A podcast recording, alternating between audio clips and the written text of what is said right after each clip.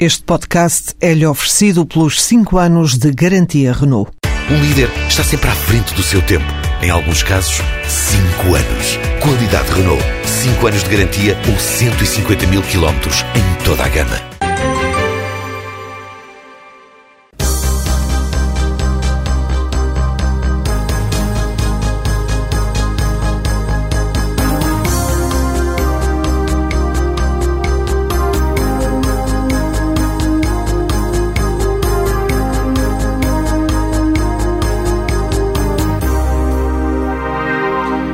Bem-vindos a mais uma edição do Jogo Jogado. Às segundas-feiras, Luís Feitas Lobo e João Rosado falam de futebol na TSF.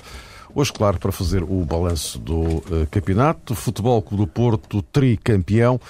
Mas, meus caros, antes disso, notícia de há pouquíssimos instantes, Florentino Pérez acaba de anunciar a rescisão por mútuo acordo do, da ligação contratual com José Mourinho. Uh, o técnico português uh, vai uh, agora oficialmente deixar o Real. Um comentário vosso em relação a este desfecho que, enfim, já era mais ou menos esperado, pelo menos de, de nós temos para cá. Luís, queres dizer alguma coisa? Penso que é uma, uma notícia que já é esperada, é? no fundo. Aquilo que, que apenas tínhamos a dúvida era perceber qual era o timing em que, em que isto ia acontecer sentia-se que a separação entre o Zé Mourinho e tudo o que era o mundo do Real Madrid era, era algo crescente. Era algo também, também que, que o próprio Zé Mourinho penso que promoveu nos últimos tempos.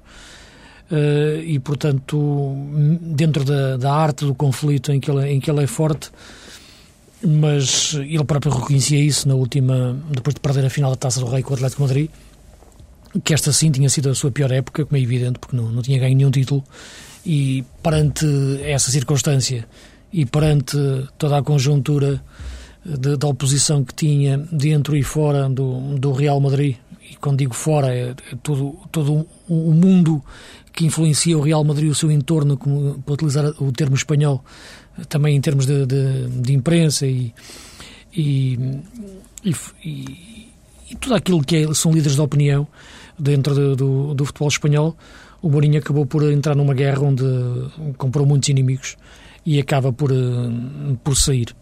Penso que desde o início uh, calculou mal esse, essa, essa, essa sua esse seu espaço, digamos assim, de conflito dentro do, do futebol espanhol, estando à frente de um clube como o Real Madrid, com a história que tem.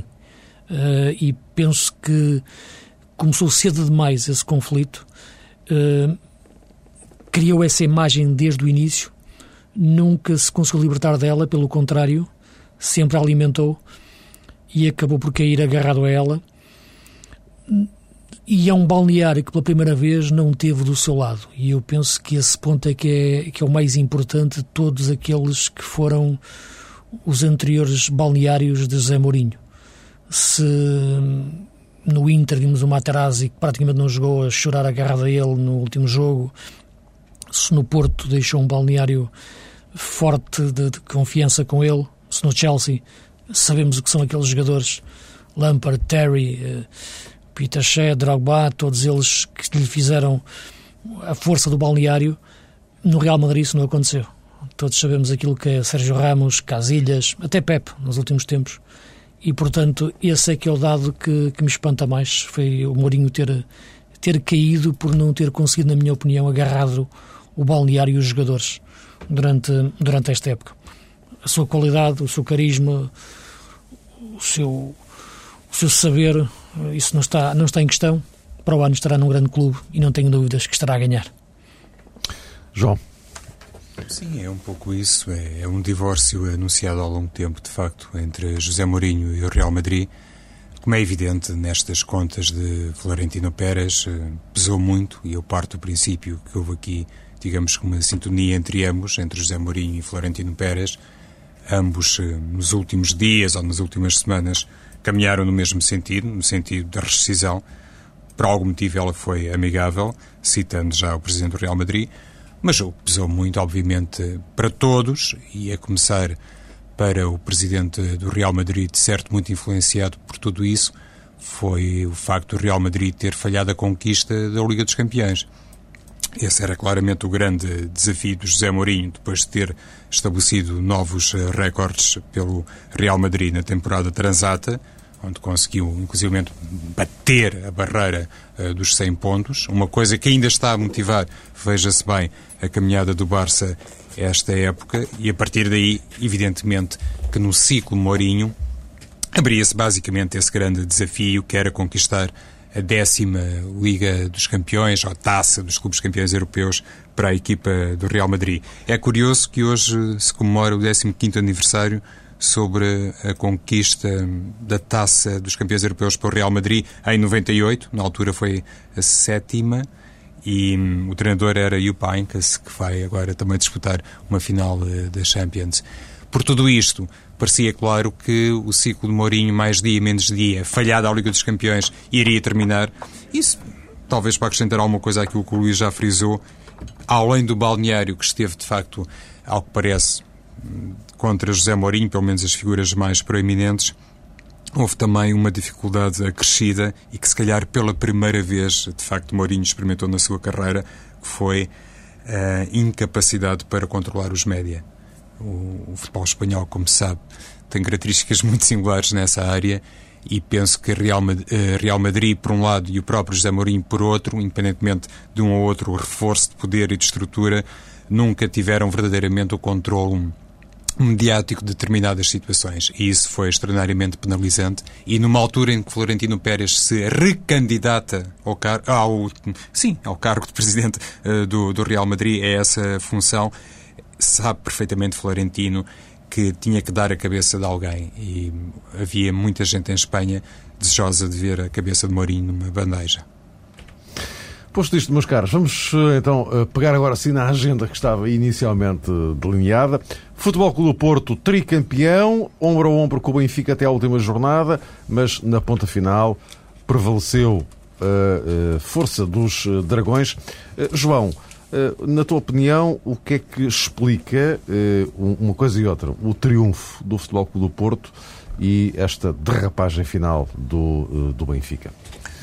Acho, Mário, repetindo um bocadinho daquilo que já disse a temporada transata, que a temporada transata, disparate, no programa passado, que no último programa, que o Benfica começou a perder este campeonato um pouco antes porque o jogo da luz não foi conquistado pelo Benfica, não conseguiu ganhar ao Futebol do Porto e cometeu aí erros de facto monumentais que tiveram um preço elevadíssimo.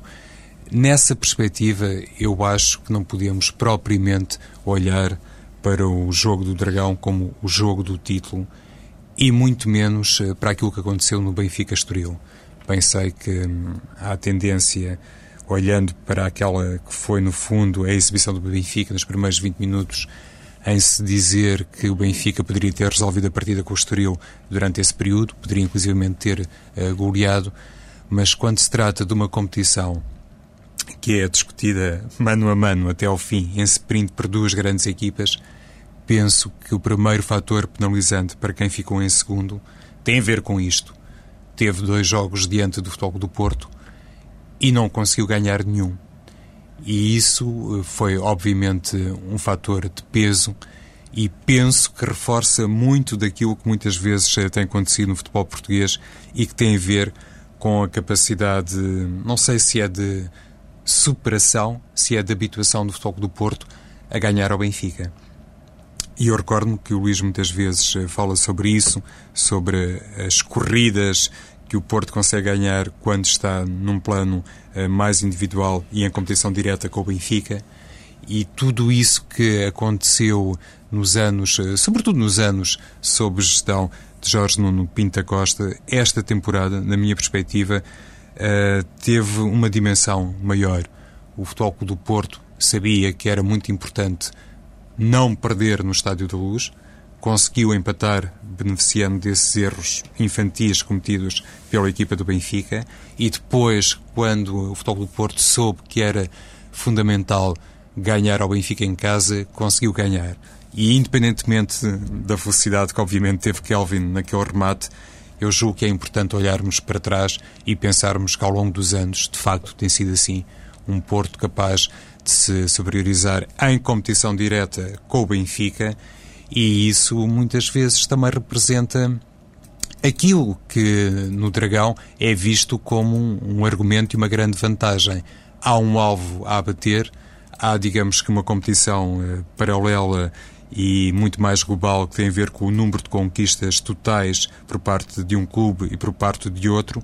E o Futebol do Porto há muito tempo, eh, sobretudo desde que Pinta Costa assumiu todo o protagonismo, o Futebol do Porto há muito tempo que olha para o Benfica como alvo a bater. E nestes jogos de confronto direto, essa, digamos que, ambição muito particular, esse fervor eh, portista, digamos assim, e em certa medida, se calhar, uh, essa necessidade de provar ao Benfica que o Porto também, em contexto doméstico, pode ser o primeiro clube nacional, quase sempre motivou e galvanizou muito os jogadores e toda a estrutura, ao contrário, Mário, daquilo que muitas vezes também aconteceu pelo Benfica. Parecia que a equipa se acanhava mais nos confrontos com o Futebol do Porto e não tinha tanto essa garra e, e essa capacidade para vincar supremacia. Luís, é a mesma questão e podemos juntar ou ir juntando à vossa reflexão eh, os papéis de Vidar Pereira e de Jorge Jesus. Sim, eu penso que este campeonato foi, foi diferente de, de todos os outros, de facto. Tivemos duas equipas, o Porto e o Benfica, que dispararam completamente em relação a todo, a todo o resto do, do campeonato. No, e, portanto, o Benfica apenas perdeu um jogo e foi o jogo exatamente em confronto direto com, com o Porto. O Porto, em, em três campeonatos, apenas perdeu um jogo. Portanto, temos o campeonato André Vilas Boas e os dois campeonatos do Vitor Pereira.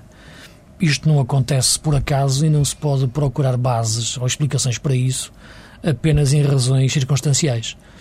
São razões de fundo que têm a ver, de facto, como funciona aquela casa, como funciona uh, tudo aquilo que é o mundo Porto e começa, como é evidente, no seu presidente e estende-se até, até ao roupeiro.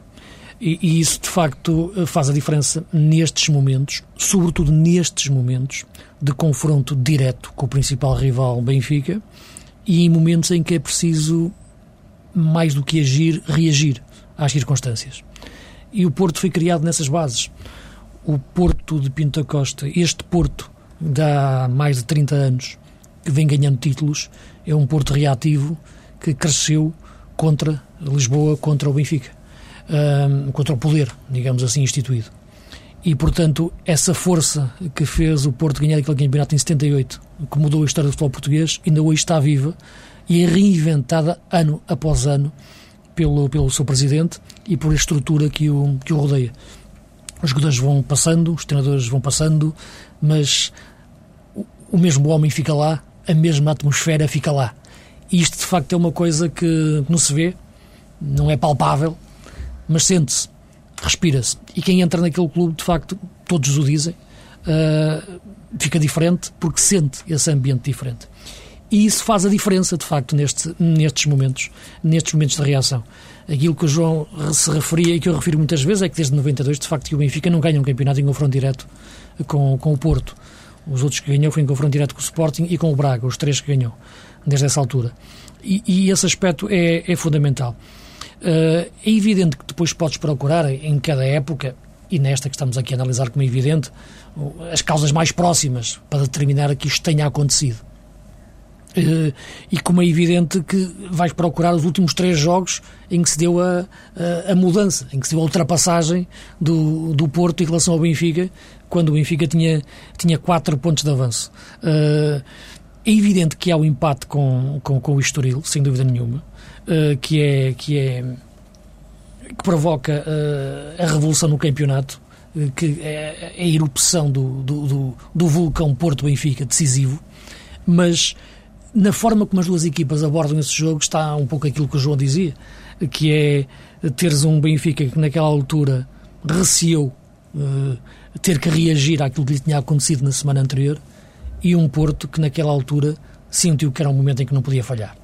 Uh, e portanto, nada disto, nada do que aconteceu naquele jogo, naquele Porto Benfica, uh, teve a ver só com o que aconteceu durante a semana que antecedeu o jogo.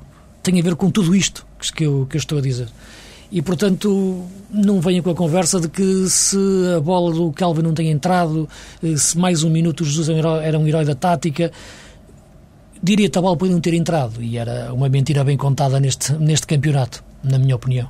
Porque aquilo que foi o jogo é uma coisa, aquilo que seria o resultado era outra.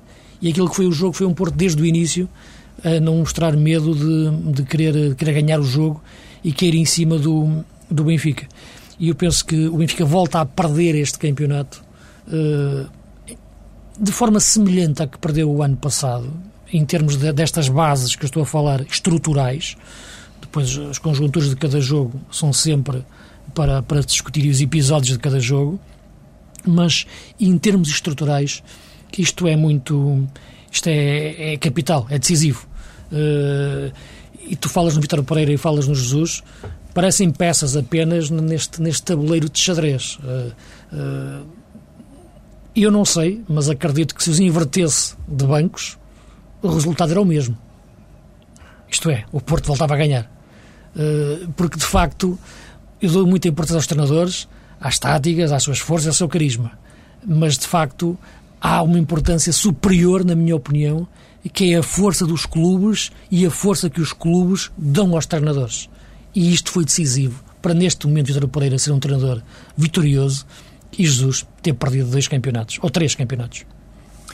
É precisamente essa a questão, Luís. Eu concordo contigo, de tal maneira que eu acho que, olhando para aquilo que têm sido os números de Pinta Costa no Futebol do Porto, creio com 20 títulos em 31 anos, títulos eh, de campeonato português, entenda-se, conquistou outras coisas. O que, é, o que é espantoso, deixa-me só dizer um parênteses, é como é que foi possível ter perdido aqueles 11? pois é, quase. Com isto que eu digo, não é? Na, na ótica dos adeptos, se calhar coloca-se um bocadinho essa perspectiva, ironizando um pouco as coisas. Sim. Mas lá está Jorge Jesus, no meio de tudo isto, olhando para o tal ciclo de Jorge Jesus eh, no Benfica, e aqui entramos no campo da renovação do contrato eh, do treinador, do treinador do Benfica, e daqui a pouco, provavelmente, se o Mário achar por bem, falaremos sobre Vitor Pereira e também a renovação não, podem, ou não. Podem, podem falar dos dois. Pois, é, Mário, estou a introduzir. Estar, estar a iminência do treinador vencedor não ficar e do treinador vencido ficar. Exato, pode dar-se esse caso. No que toca a Vitor Pereira, eu mantenho a opinião que já transmiti aqui há alguns uh, programas, já não vou dizer há algumas temporadas, porque eu acho que Pinta Costa, se não tiver realmente um nome mais sonante e mais carismático, ficará contente em preservar Vitor Pereira. Não tenho, assim, dados outros que me permitam, neste momento, alterar a opinião que hum, venho formulando há algum tempo. No caso de Jorge Jesus, e também vou repetir uma coisa que temos aqui sublinhado, penso que Luís Filipe Vieira é a única pessoa que tem toda a informação, todos os dados e todos os números sobre a mesa para tomar a decisão. E, pelos vistos, já a tomou. Pelo menos as declarações do Presidente do Benfica vão nesse sentido. E há argumentos uh, para justificar, digamos que a solução A passa pela renovação de Jorge Jesus e também se conseguem perceber argumentos até de natureza aritmética que sustentam, digamos que o cenário B que passaria pelo fim de ciclo uh, de Jorge Jesus. Para não entrar muito em detalhe em cada um desses uh, cenários, eu gostaria aqui de frisar é que nesta espécie de totobola de Luís Filipe Vieira, um X2, um ficar com Jorge Jesus, dois eh, prescindir de Jorge Jesus, X deixar andar para ver o que é que isto dá, eu acho que o presidente do Benfica tomou, digamos, a opção errada, escreveu o X na parte errada uh, do problema ou da equação, porque ao introduzir, digamos que, um ponto de interrogação sobre a continuidade uh, de Jorge Jesus, tudo isso acabou por não servir os interesses do Benfica. Não sei se isso influenciou muito a perda do título por parte do Benfica. O que acho, substancialmente, é que introduziu ruído, introduziu instabilidade e levou a esta situação caricata depois da final de Amsterdão, em que Jorge Jesus chega ao ponto de dizer enfim, também num estado emocional diferente e com muitas atenuantes, que mantinha a porta de saída aberta, nem tudo estava esclarecido para ele e poderia dar-se efetivamente o caso dele próprio, por eh, vontade pessoal, uh, traçar ali um ponto final enquanto treinador do Benfica, ou traçar no fim da temporada um ponto final enquanto uh, treinador do Benfica. E isso, obviamente, subverte a hierarquia, depois do Presidente ter dito que hum, Jorge Jesus seria o seu treinador e iria continuar, de certeza. A tal ponto que motivou depois uma declaração não sei se extemporânea, se feita à pressa, se idealizada em cima do joelho por parte de Luís Filipe Vieira, em que o presidente do Benfica acaba por dizer que Jorge Jesus vai ficar pelo menos mais dois anos e, quiçá, até quatro. Tudo isto, eh, enfim, não corresponde, penso eu, e aceito outras ideias como é evidente sobre o assunto, mas não corresponde a uma gestão cuidada e a uma gestão de elite num clube que obviamente é de elite e que esta temporada fez coisas bastante positivas, mas daqui a pouco provavelmente poderemos abordar um pouco mais isso até a propósito do caso de Vitor Pereira. No Para caso, concluir, então, Luís. No caso do Jorge Jesus, hum, tens razão naquilo que dizes. A declaração que ele, que ele fez, de facto, foram sobre um estado emocional hum, alterado, tinha perdido uma final hum, e, portanto, tem essa atenuante, como é, como é evidente. Mas nós devia ter feito, como é, como é lógico, porque de facto coloca-se acima, acima do clube. Uh, Fê-las porque eu penso que tem muito a ver com aquilo que eu também já referi aqui há um, há um ou dois programas atrás, em relação àquilo que é o, o chamado timing da negociação, ou de, que lado é que está esse timing, onde se sente se, se naquela altura o poder para renovar está mais do lado do treinador ou do lado da, da direção. E eu penso que, que naquele momento o Jorge Jesus continua a sentir que, que o timing estava, estava ainda do, do lado dele. Isto é, que a forma como tinha perdido aquela final da Liga Europa, a forma como tinha perdido aquele campeonato, ainda lhe dava essa margem para, para poder ter aquela, aquela reação. Naquele momento, quando, quando ouvi, como é evidente, tive essas dúvidas, não é? depois de duas, de duas, de duas derrotas, uh, sabendo que o Benfica está vulnerável a essa situação do resultado em si, puramente porque é uma equipa, é um clube que tem ganho pouco no, nas últimas duas décadas. Mas bastaram poucos minutos para se perceber que o timing estava mesmo do lado do treinador na forma como o Presidente reagiu.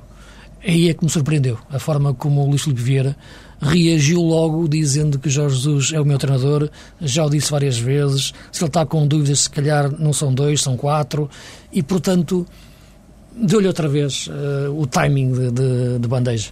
Uh, eu penso que, como é evidente, o Presidente do Benfica é que sabe como, como deve gerir o seu, o seu clube e certamente que o sabe gerir muito bem, isso não, não é isso que eu coloco em questão. Mas para um treinador não poder crescer tanto, era deixá-lo vir na viagem a pensar naquilo que tinha dito. É? Porque, no fundo, naquele momento, ele colocou-se acima do, do clube, na forma como, como se referiu. E, portanto, deixá-lo vir a pensar durante três horas, mais ou menos, que é o que dura a viagem de Amsterdão para cá, naquilo que tinha dito, era pensar num, um pouco o que é ser treinador do Benfica. Uh, e ser treinador do Benfica não permite a ninguém, na minha opinião, em nenhum momento menosprezar o lugar em que ocupa e colocá-lo uh, na disponibilidade ou despreender-se dele daquela forma uh, aparentemente tão emocional e simples como o Jesus estava a fazê-lo naquele momento. Uh, e é isso que eu acho que um treinador nunca deve fazer e é isso que nunca nenhum treinador faz no Porto. Isso é que é a diferença de essência de, de clube. Aquilo que aconteceu em Amsterdão, não acredito que pudesse acontecer no Porto, dos dois lados ao mesmo tempo, treinador e presidente. E por isso o timing continua do lado do, do Jorge Jesus, na minha opinião, e em termos de, de poder para, para, para a renovação. Os adeptos, parece, estão de facto do, do lado dele. Eu já o disse várias vezes que, que, que, que é a melhor opção para o Benfica, mas já o tenho dito há longos meses, não é? portanto, não, não era agora aqui a mudar de opinião. Uh, e, portanto, parece-me ser essa a melhor solução. Agora, a forma como se está a chegar até essa solução é que, de facto, não parece ser o melhor caminho. É, é isto. Só para dizer uma coisa muito rapidamente. Se fosse com o Futebol do Porto, Luís, acho que ninguém ficaria surpreendido se depois de uma derrota, agora invertendo as coisas, no Estádio da Luz decisiva, Pinta Costa, se calhar a primeira coisa que faria era, na véspera da final europeia, renovar oficialmente com o seu treinador. Ninguém ficaria surpreendido se uma medida destas tivesse sido tomada. E eu acho que aí Luís Filipe Vieira, já que é realmente o seu treinador Jorge Jesus, não percebo porque é que perdeu essa oportunidade, francamente. E então agora, para concluirmos este dossiê em relação a uh, Vitor uh, Pereira, uh, tanto Pinta Costa como o técnico foram sempre reafirmando, no fim da época falaremos, logo diremos como é que é. Ora bem, a época acabou, a época acabou, de facto, para o, o Futebol Clube do Porto. E agora, João? Pois, agora abre-se realmente um, um, enorme ponto de interrogação, sobretudo é, por parte dos adeptos do Futebol Clube Porto, naturalmente expectantes a propósito é, do nome que vai orientar a equipa na próxima temporada. E isto partindo do princípio que se irá assistir mesmo a uma mudança, eu não tenho essas eh, certezas, mas lá está o próprio Vítor Pereira, além de ser um treinador que percebeu bem aquilo que lhe era pedido desde o primeiro momento, ou seja, pegar na herança de André Vilas Boas e, no fundo, poder eh, eventualmente eh, modificá-la, claro, com o seu toque pessoal e fazendo aquilo que muitas vezes no Futebol do Porto é essencial, ou seja, eh, não provocar choques com aquilo que está há muito tempo idealizado, saber aproveitar a engrenagem, a forma maquinal como o futebol está organizado e Vitor, Vitor Pereira uh, encaixou-se perfeitamente nesse, nesse contexto. Por algum motivo também foi escolhido. Pinto Costa sabia perfeitamente que não estava a fazer uh, uma aposta ao género daquela que fez com André Vilas Boas, mas estava a escolher em todos os sentidos um homem da casa que percebia claramente aquilo que há pouco o Luís Freitas Lobo também frisou, quais são, digamos que, os fundamentos ideológicos do Futebol do Porto, aquilo que lhes faz ferver o sangue. E nesse sentido, ehm, tal qual aconteceu com André Vilas Boas, Vítor Pereira sentou-se na sua cadeira de sonho e conseguiu realmente uma performance, uma dupla performance extraordinária, uma vez que só perdeu um, um jogo em dois uh, campeonatos e há pouco quando falávamos a propósito uh, da maneira como o Benfica se deixou ultrapassar este ano, eu penso que a maneira como realmente perdeu o primeiro lugar uh, na reta final nada tem a ver com a maneira como o Benfica, ano passado, perdeu o campeonato. Até a começar por aí, este ano, Vitor Pereira não teve eh, nenhuma derrota e foi, sobretudo, um homem capaz de fazer uma gestão inteligente uh, de um plantel que manifestamente tinha muitas carências, sobretudo no setor in, in, intermédio. Luís, para concluir então aqui o, o Vitor Pereira, porque ainda temos falado de Leonardo Jardim. Em relação ao Vitor Pereira, já o disse várias vezes aqui também, portanto, mantenho a mesma, a mesma ideia, não, não vou alterá-la por causa de um, de um resultado. Ah, aquilo que me parece é que eu acho que Vitor Pereira já provou que, que merece continuar, que tem capacidade para, para continuar e já provou a sua competência como treinador do Porto, era só o que faltava. Como eu estava a referir, em, em duas épocas perdeu um jogo, ganhou dois campeonatos e, portanto, eh, isso está, é incontestável. Se deve continuar ou não é outra coisa, diferente, e tem a ver com aquilo que é uh, a gestão do, do, Porto e a gestão dos vários ciclos de reinvenção de, desta forma de estar uh, e de, de, ser dentro do Porto, que é diferente da lógica do, do Benfica, como já referi. E, portanto, olhando aquilo que são, na minha opinião, isto é uma opinião apenas, como é evidente, analisando o que são os ciclos de vida nascimento, vida e morte dos treinadores dentro, dentro do Porto. Uh, os ciclos mais difíceis têm que, as, as, fases mais difíceis têm que atravessar durante esses ciclos e como é que as ultrapassam até chegar aos momentos de conquista. Uh, e a forma como, como os conseguem e, a forma como se constroem também essas personalidades e combatem os, os, inimigos exteriores, reais ou imaginários. Portanto, a forma como os treinadores são criados, eh, eu penso que Vitor Pereira chegou aqui a um ponto eh, limite. Ganhou esses dois campeonatos e, portanto, agora a partir daqui eh, não me parece que, que possa crescer dentro desta lógica de treinador Porto eu penso que ele pode, como é evidente, vai crescer sempre como treinador, como ele dizia ontem, é, é, ao longo da sua carreira, mas dentro daquilo que é o ciclo Porto, eu acho que ao fim de destes dois anos que foram a evolução do Vitório Pereira, agora entraria numa espécie de contraciclo. Uh, e eu acho que, que, neste momento, aquilo que aconteceu ao Josualdo no último ano, uh, eu acho que neste momento poderia, faria mais sentido, na minha análise, e dentro da gestão que o Porto faz dos seus treinadores, e, e repara como, como que nos fez ao longo dos tempos, né, desde o caso do, do, do Zé Mourinho, o caso do Oliveira, do Fernando Santos, uh, por aí fora, dos últimos, um, faria sentido, neste momento, essa, essa alteração de comando técnico no, no Porto. Mudança de comando técnico, sim, no Sporting. Josualdo Ferreira sai, entra Leonardo Jardim. Infelizmente não temos muito tempo para analisar aqui a questão, certamente teremos a oportunidade de o fazer em programas mais adiante, mas há aqui um, um pergunta que é uh, óbvia. Uh, faz sentido esta uh, troca, Josualdo Ferreira, por Leonardo Jardim? Luís? Repara, uh, o fazer sentido ou não depende muito também daquilo que. Do processo em si e da opinião das pessoas em relação ao processo e, e, e posições uh, muito concretas em relação à situação que o Sporting vive neste, neste momento. Devido ao meu envolvimento público, que foi, que foi tornado público pelo, pelo Presidente, na, na, possibilidade de entregar a estrutura do Sporting, do futebol do Sporting, acho que naturalmente não devo tecer nenhum comentário em relação àquilo que é neste momento a estrutura do futebol do Sporting e a decisão que tomou ou, a que, ou, ou aquilo que ele levou a tomar esta decisão em relação ao professor João de Ferreira ou a forma como as, as, as, questões lhe foram colocadas. Portanto, por aí não queria tecer nenhum comentário porque acho que não o devo fazer devido à minha, à minha posição em concreto.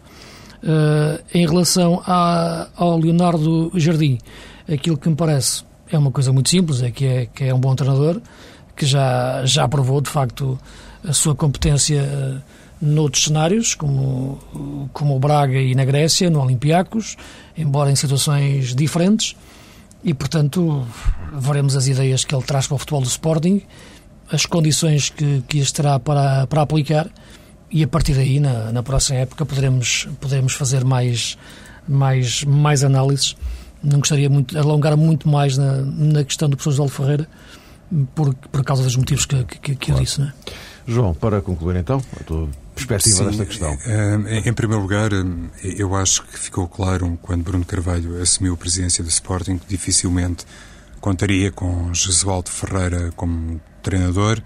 E o contrário também é verdade. Acho que Jesualdo Ferreira, enquanto treinador, e apenas e só nessa qualidade, como tantas vezes frisou o Luís, também teria poucas probabilidades de permanecer à frente do Sporting, olhando para a mudança de direção. Daí eu ter, inclusive, equacionado a possibilidade de ele continuar enquanto manager.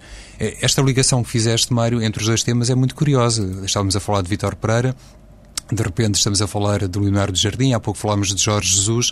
Não sei se este xadrez realmente aponta ou não para a continuidade de Vitor Pereira, porque tanto o Leonardo Jardim como Jorge Jesus chegaram muitas vezes a ver os seus nomes uh, nos jornais como possíveis treinadores do Futebol do Porto uh, na próxima temporada. Mas pronto, essa questão agora está perfeitamente clara no que toca ao que tudo indica uh, Jorge Jesus e, obviamente, totalmente explícita no que respeita ao Leonardo Jardim e, e, eu também tenho a opinião do Luís, acho que é um bom treinador, já com provas dadas, ambicioso e sabe que vai encontrar um Sporting preparado, e vou citar Jesualdo Ferreira, para um ano horríveis, mas nessas circunstâncias tem um fator eh, bastante positivo, Leonardo Jardim, que é saber que tudo aquilo que fizer de bom para o Sporting, mesmo sem ser amplamente significativo em termos de resultados finais ou de troféus, obviamente corresponderá a uma evolução e, sobretudo, corresponderá àquilo que também é o sentimento dos adeptos do Sporting, conscientes que para o próximo ano provavelmente vão ser obrigados a esperar pelo segundo ano para permitir ver o melhor do Sporting e de Leonardo Jardim. Meus caros, voltamos a encontrar-nos para a semana, já depois da final da Taça de Portugal.